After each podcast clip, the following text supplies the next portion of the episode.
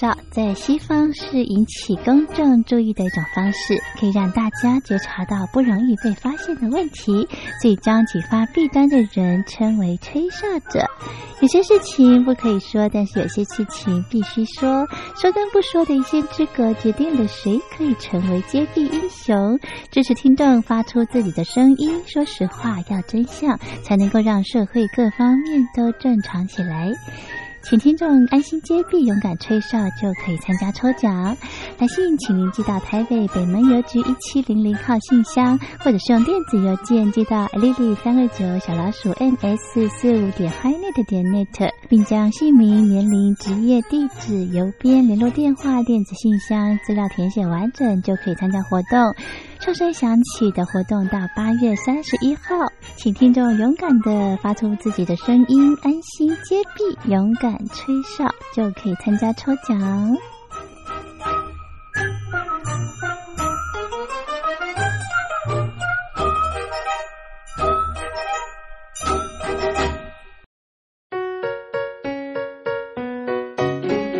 一沙一世界，一花一天堂。欢迎来到光华小学堂。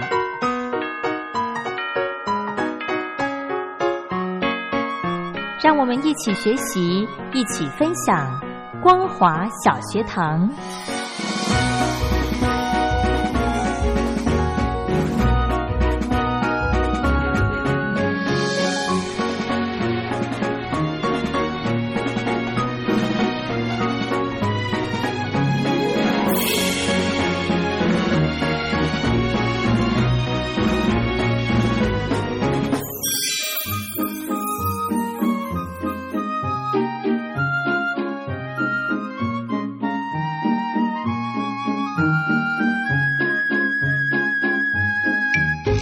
听众朋友，大家好，欢迎收听光华小学堂，我是黄轩。今天非常开心呢，又到了每个礼拜二的时间，来跟着财团法人中华民国消费者文教基金会的委员们一起来充实消费知识，保障你我的权益。那么今天呢，呃，非常荣幸的可以邀请到呃我们消基会的食品委员江议员江教授来跟听众朋友谈要怎么样来聪明的喝咖啡。我们先来。欢迎江教授好，呃，主持人好，各位听众朋友大家好，啊叫我阿远，不要叫我教授啦，那个我还没升等，对 不对？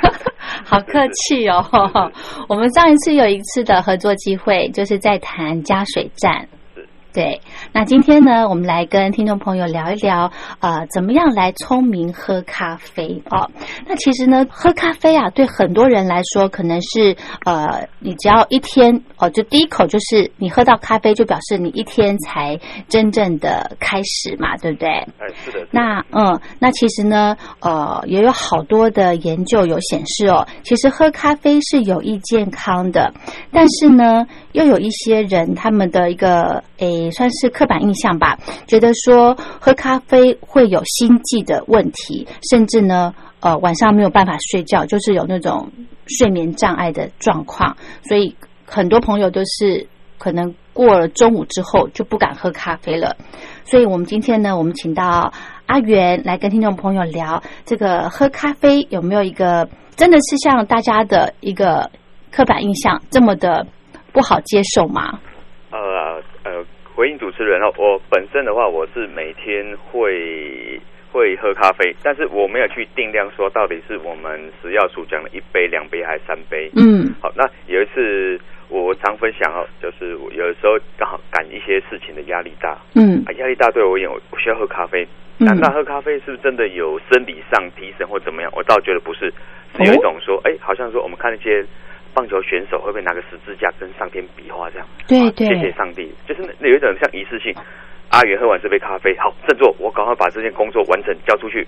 哦， 是这样子。那有一次我就算过，我喝喝超过八百毫呃八百毫克咖啡因。哎呀、哦，那那等一下我会说明说，卫生福利部建议我们台湾一般正常成年人不要超过三百毫克的咖啡因。 好，那欧美建议不要超过四百。好，OK，那像这个情况之下，我知道我超过，但是我觉得啊，任务完成好，我就不喝了。嗯嗯，嗯那像上一次，呃，如果听众朋友们有兴趣，可以查询阿元记事本。嗯，就是我的笔记本阿元记事本里面有七月二十号的，也是这个主题的访谈。嗯那今天的话也算是是那个我们温佳慧温姐加开，对， 对对。那我就觉得很好奇，是说，哎，是大家比较兴趣一点哦哪一方面呢、嗯好哼，那我先说，我我是咖啡的饮用者，是但是呢，像我上次接受完访问之后，我已经停了三天没喝了，哦，因为我觉得我想试试看，我到底是生理成瘾还是心理成瘾、啊。其实这三天没有什么任务，所以我就不喝咖啡试试看啦、啊嗯对，好，那大家比较关心的事情就是说，哎，怎么样的咖啡最好喝？怎么样的价格啦，等等。那、嗯很抱歉，你问 错人了。啊就是，哎，我我很清楚，我们食品系我们要上感官品评啊，或像我们在读研究所的时候，嗯，哦，像我们，尤其我们亚洲学生很团结，是比老美团结哈，嗯就互相找来找去，哎，你喝咖啡，你喝啤酒，你喝什么，就互相会支援当做受吃对象。嗨，那其实这样受测久了之后，我知道我的感官品评能力普通而已，嗯不是很强，就是他们会有客观的评分出来嘛。嗯 好，那像我喝乌龙茶，台湾喝乌龙茶是，尤其我这个年龄以上的都是喝乌，下面我就不晓得了 啊。你给我一千块跟一万块乌龙茶，我喝不出来。哦，这叫鉴赏能力。对我我很清楚，我你说一百块跟一千块乌龙茶就是客观的那个价钱嘿，我喝得出来，但嘿是一千块以上我喝不出来。是那喝不出来的时候，那就是喝心理作用嗯。啊！对，这个这样讲一定会伤到人家的商机哦。那我还是就此打住，我不讲了 啊。好，那咖啡的话，我跟大家分享，第一个，我本身从国高中时候吧，嗯，啊，大概慢慢家里买几桶就喝几桶的，对，啊，然后到了大学我就喝三合一的，哼，啊，然后到大概进我在在出美国社读书会的，啊嗯在美国读书的时候，我老婆就泡那种磨研磨磨的的，嗯对，她加牛奶我不加，嗯，此后我就喝黑咖啡，而且像我也是很小气，精打细算啊。是我算过，我去卖场或者像我们桃园有很多呃知名的咖啡店对，啊，我就买那种入门等级的嗯回去试喝，OK，下次回来再买这个。哈哈，所以我们算过，这样一天喝咖啡的大概二三十块钱，我跟我老婆两个人哦。嗯啊，真的哦，那那二三十块钱，当然水费、电费、耗材，我们我们不讲了啊，是就是说这样单纯咖啡豆的价钱的嗯话，哼，二三十块的话，比我们怎么样现？在哦，我不比喻了，我不比喻，就是都便宜嘛，对，而且那个品质我们自己喜欢，啊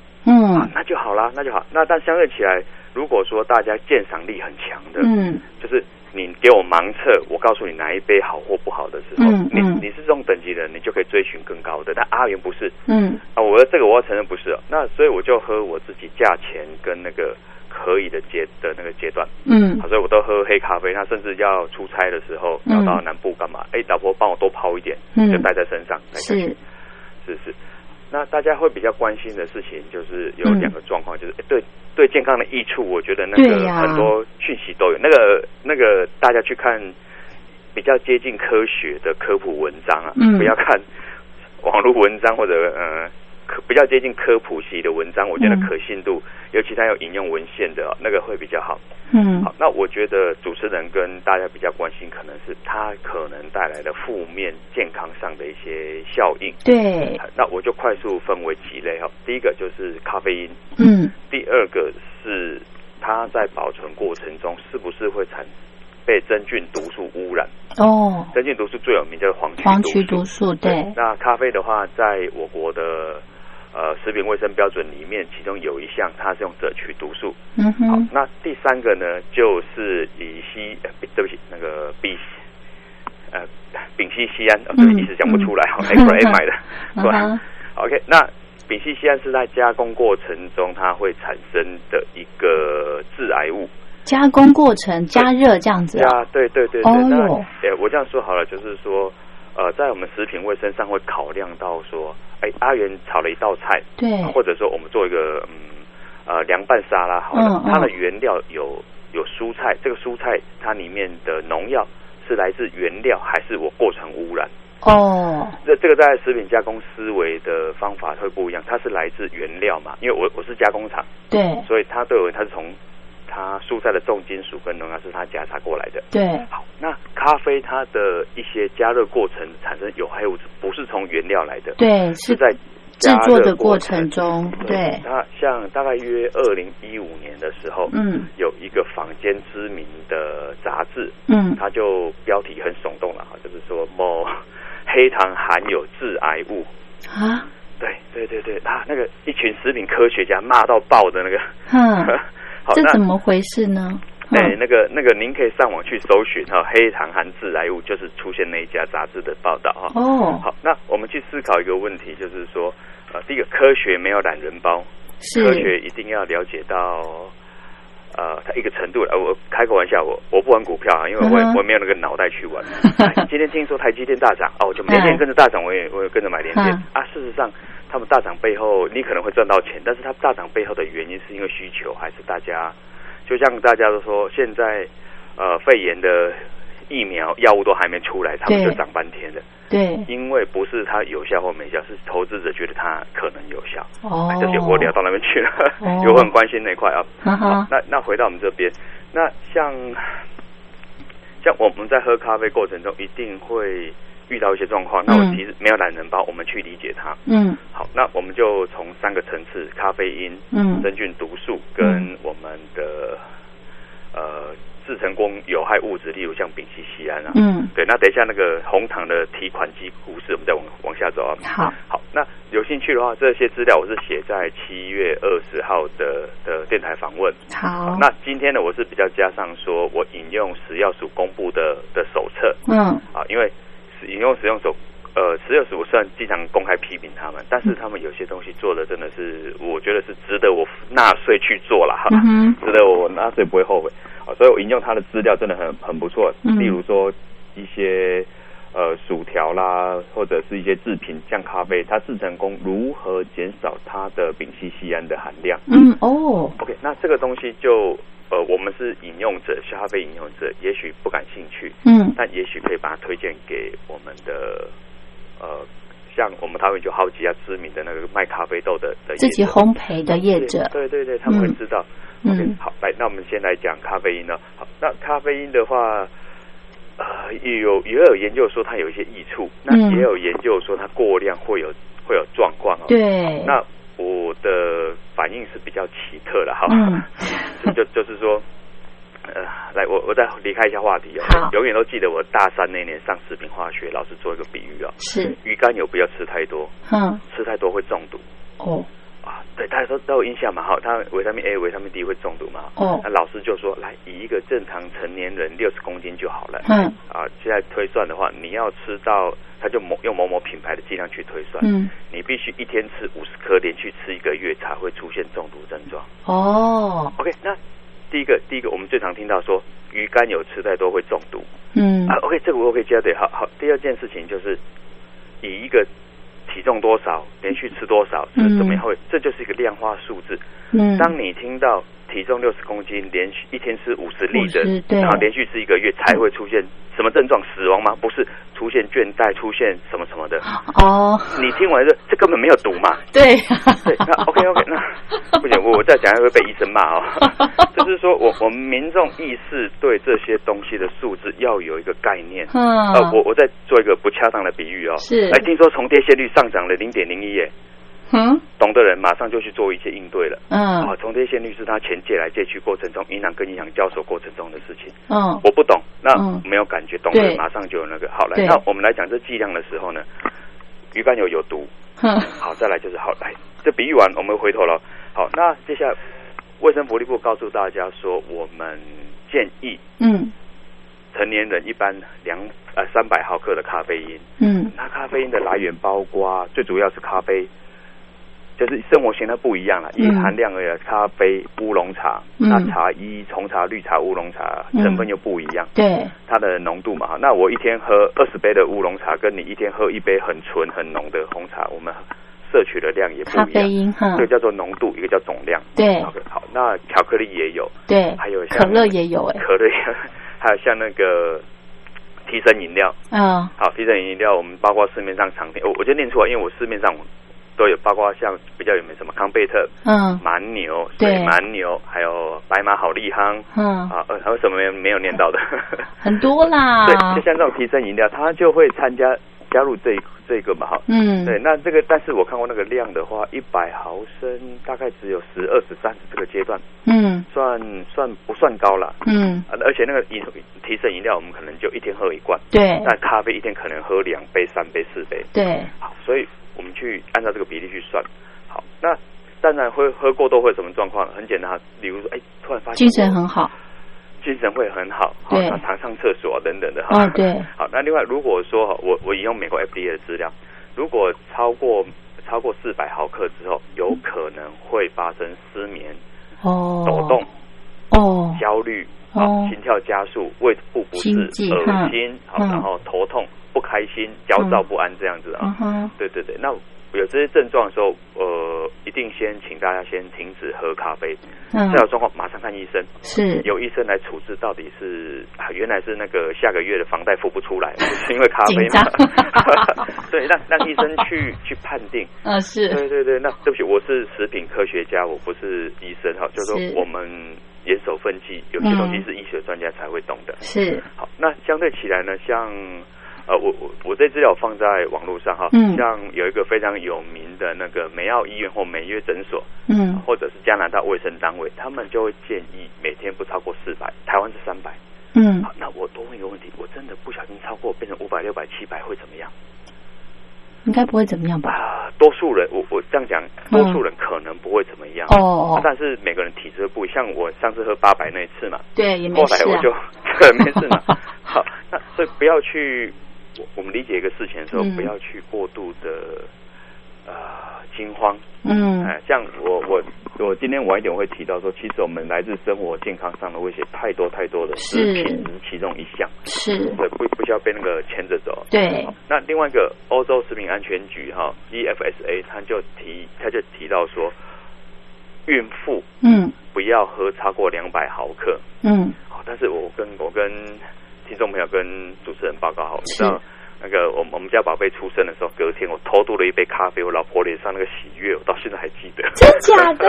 但但是那个，我就跟他讲，你喝一点点剩的给我。 ？OK， 啊，就是就是，那是心理心理需 求。因为大家被告诫孕妇不要喝，但是我读过资料，我知道嘛，嗯不超过两百那一杯的话，一顶多口顶多就三百，嗯但她喝的那一口，她会永远记得老公的好。哇，阿元好会哦！呃，那是因为我我拍下来，所以我知道。啊，真的，对对，那是不是？当然，如果说真的有状况，呃，反正孩子也出生了嘛，对不对？ 有有比较什么呃不好睡觉吗？还是什么诶哎也还好，嗯我是觉得心理上的因素远超过生理的影响。真的？对对对，嗯好，那这个情况之下，就是也提醒大家，有正在哺育的，或者是呃正在怀孕的妇女，嗯嗯我们也要参考欧洲的标准，怀是孕妇女不超过两百毫克。嗯哼哼好那哼，现在有一个问题就是，哎，阿云，你讲的两百毫克是总量还是浓度？对，这就是我想问的了。好，那阿元去，我很少很买罐头咖啡了哈，嗯就是两周前为了这次访问，嗯特别去、去走了一圈哈。是好，那其中有一个品牌是，呃，不是最知名的那个了哈，嗯但是它号称它的咖啡浓度最高，我看了一下是一百 CC，有嗯六十五毫克的咖啡因，一百 CC 有六六五十五毫哦克。，好，那那一罐是三百的话，那就嗯是六十五乘上一三。起一九五嘛哈，嗯一九五再我们算两百好了，嗯好那也就是说那个我可以喝两罐，哦，对，对，那就是不超标。啊那万一真的压力太大了啊，或者嗯像我们有些任务交不出去的，像我是经常跟合作对象的助理说，对不起，我讲义又迟交了。 好，那这个情况下我们喝三罐的话，嗯会不会怎么样？每个人体质不一样，是我我不要乱讲哈。是好，那另外一个比较知名品牌的哦，它就是一罐就是两百两百五十 CC 的，嗯它的含量就是五十毫克每一百毫升。好，那也就是我喝下去，其实不多喝个两罐三罐不会超过四百。嗯哼我们以欧美的，我不用台湾的话，用欧美的话。嗯哼，好，那接下来就会有那种即溶咖啡粉嘛？对，啊，例例如他会看说，呃，你的这是两百毫克的即溶咖啡粉，嗯它旁边就有注明是七十五毫克的一份两公克的粉，七十五嗯毫克的咖啡因。嗯，好，那我跟各位讲，两公克的咖啡粉，大家有没有概念？两公克咖啡哎是嗯是相当于几个方糖的，不对，方糖很密啊，咖啡粉很蓬松啊。对对对，不一样，哎，我跟大家分享，有一次我就在那个我们桃园的老人大学演讲这个主题，是我就很精准的摇了两公克的，慢慢称称到两公克，嗯被上面的长辈骂了。江老师没有人喝那么少的啦，来 来来，啪一瓢丢下去，六公克多啊！哦，哇，原来我不晓得长辈这么剽悍的哈、嗯哼好，那六公克乘上就是六公克是两公克三倍嘛，嗯也就是他那个喝下去就大概两百一、两百二十毫克的、嗯哼，的咖啡因嗯哼，啊，那这样看起来其实好像也可以接受对，哦，所以我会建议大家，如果是喝即溶咖啡，不妨呃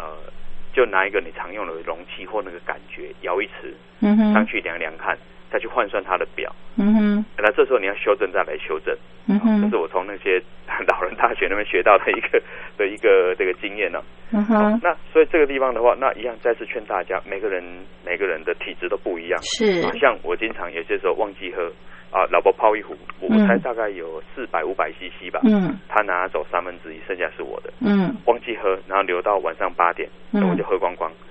会不会睡不着然后我老婆每次都你五分钟就打呼了。啊？ 那我我体质是这样，不代表其他人是。对，对，那也就是说，呃、可能我压力不够大才会这样。 好，那所以大家状况不一样的时候，一定依照自己的状况。对，那曾经有一阵子，我也大概五点以后，只要喝茶喝咖啡，我就睡不着是，啊。所以自己身体其实会会慢慢变化啦，嗯，只要不影响我们的工作，或者说我是早上我要开可能开货运开车对的，对，开这个车一，定要自己，这个不能开玩笑，对所以要自己算一下自己的状况。嗯哼哼，对对对。对。 OK，好，那今天呢，呃，因为节目时间的关系，那就只能暂时跟听众朋友分享到这了。其实哈、这个喝咖啡呢，就像刚刚阿元提到的，每个人的体质状况不一样，不见得别人喝的咖啡。呃，没问题，那你喝的就是也 OK，对不对？所以还是要呃适量，我们循序渐进的，慢慢的来增加这个量哦。但是呢，咖啡还是非常好的一个饮料啦，哈、那阿元还有没有要建议的？呃，我我会建议大家，如果对于呃真菌毒素或者是丙烯酰胺的的一些危害的话，嗯，呃，我先讲结论哈、哦，呃，食药署跟各卫生单位他们都有不定期在监控，嗯，那我目前看到有公开的数字都都没问题。嗯好，那大家去卫生单位搜寻第一手的资料，嗯我们不要说传来传去，就卫生单位都有公开资料，去搜寻他们第一手资料，去看丙烯酰胺，它还没有列管。嗯哦，他没有列管，只是说有点提醒他要提醒大家这个值在哪个边会比较好。没有列管代表他目还前不会那那么严严重，嗯那但是真菌毒素有列管，是那目前抽测看到的呃多数都是及格，嗯让听众朋友们自己上卫生单位的去搜寻咖啡摄取毒素的、嗯的检验报告，嗯都会出现相关的，那个比较公正客观啊。是。OK，好，今天非常谢谢阿云，我们下次有机会再聊喽好。谢谢谢谢谢谢您，谢谢，拜拜拜拜。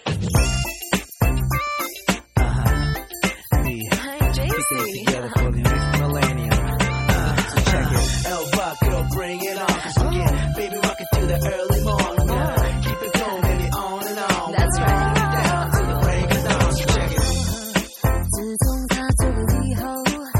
在我的心中留着不大不小伤口，在这个如旧街头。Oh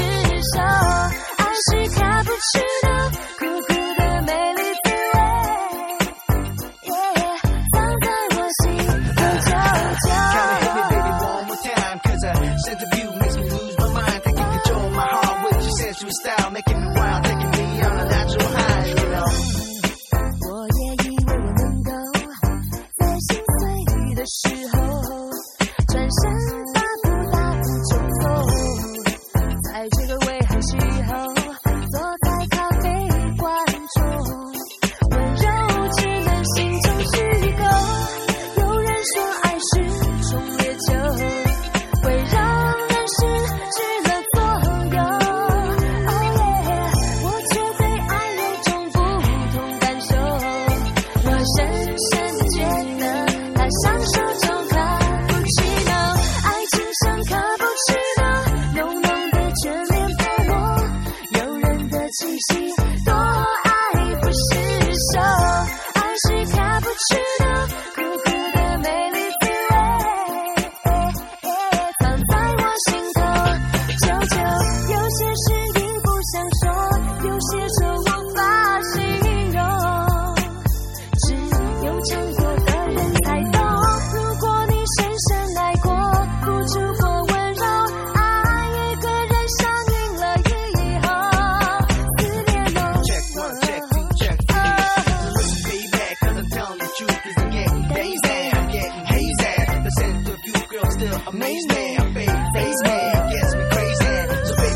situation. Cause I'm head over heels in the situation. So baby, baby, keep it going on and on. Cause when it comes to love, I'm known to be the second to none. So check it. 爱情深刻不是那浓浓的眷恋泡沫，诱人的气息，多爱不释手。爱是它的驱动，苦苦的美丽滋味，耶耶，放在我心头，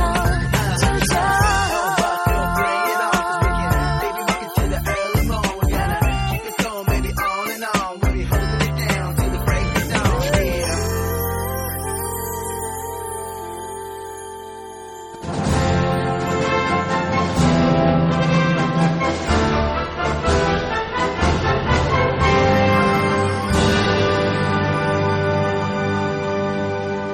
你脱贫了吗？年轻时候的习近平就深知贫困之苦，我当时和村民们辛苦劳作，啊目的就是让生活过得好一些。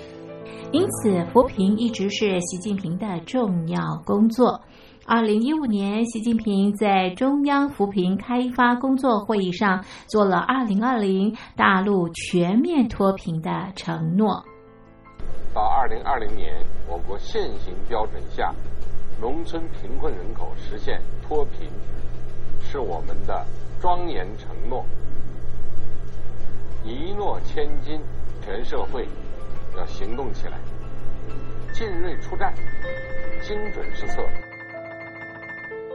于是，一场脱贫攻坚战席卷大陆。为了打赢扶贫攻坚战，大陆提出了精准扶贫。世界上大部分采用的扶贫方式，都是将扶贫的钱平均分给贫困者。中国的精准扶贫则完全不同。为了让资金使用更高效，扶贫效果更好，中国根据村子的特点以及每户村民档案记录的不同情况来分配钱，安排不同的扶贫方式。于是，有的村子做起了旅游业，有的村子通过修路大桥，极大的增加了农产品的销量。有些没有工作能力的老人，给他们生活所需资金保障；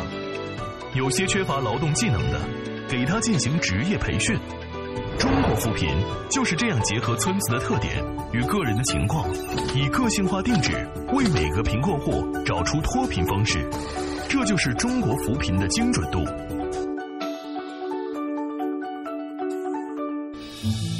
位在山东偏远内陆地区的曹县，二零一七年以七十四个淘宝村名列全中国十大淘宝村群聚第三位，因而摆脱贫困的命运。丁楼村是曹县淘宝村的鼻祖，全村有九成多的家庭在家开网店，大多以服装加工业为主，并形成产业，带动周边乡镇跟进发展，连人口都跟着回流。大学生和外出务工青年纷纷返乡创业。二零一六年，丁楼村的全年电商销售额已高达三个亿，产品远销十多个国家和地区，百分之八十以上的人家拥有私家车。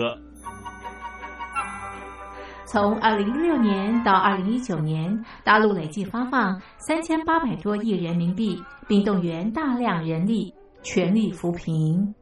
今年就是二零二零年，大陆彻底脱贫奔小康了吗？大陆国运总理李克强在今年人大会议闭幕后的中外记者会上，他是这么说的：中国是一个人口众多的发展中国家，我们人均年收入的平均水平是三万元人民币，但是有六亿人每个月的收入也就是一千元，一千元在一个中等城市可能租房都困难，现在又碰到疫情，其中有一位农民工说他五十多岁了，在外打工三十多年，每年如此，但今年就没有找到工作，全家都陷入困境。唉，听众朋友，你脱贫了吗？欢迎听众朋友来信分享你的脱贫经验，或者大陆政府脱贫做法与建议。我们准备高端短波收音机要送给您哦。活动从八月一日进行到十月三十一日。请您写下姓名、地址、邮编、联络电话、年龄等基本资料。传统邮件请寄到台北邮政一七零零号信箱，台北邮政幺七零零号信箱，嘉陵东山零收。电子邮件请寄 lily 三二九 at ms 四五点 highnet 点 net l i l i 三二九 at ms 四五点 highnet 点 net。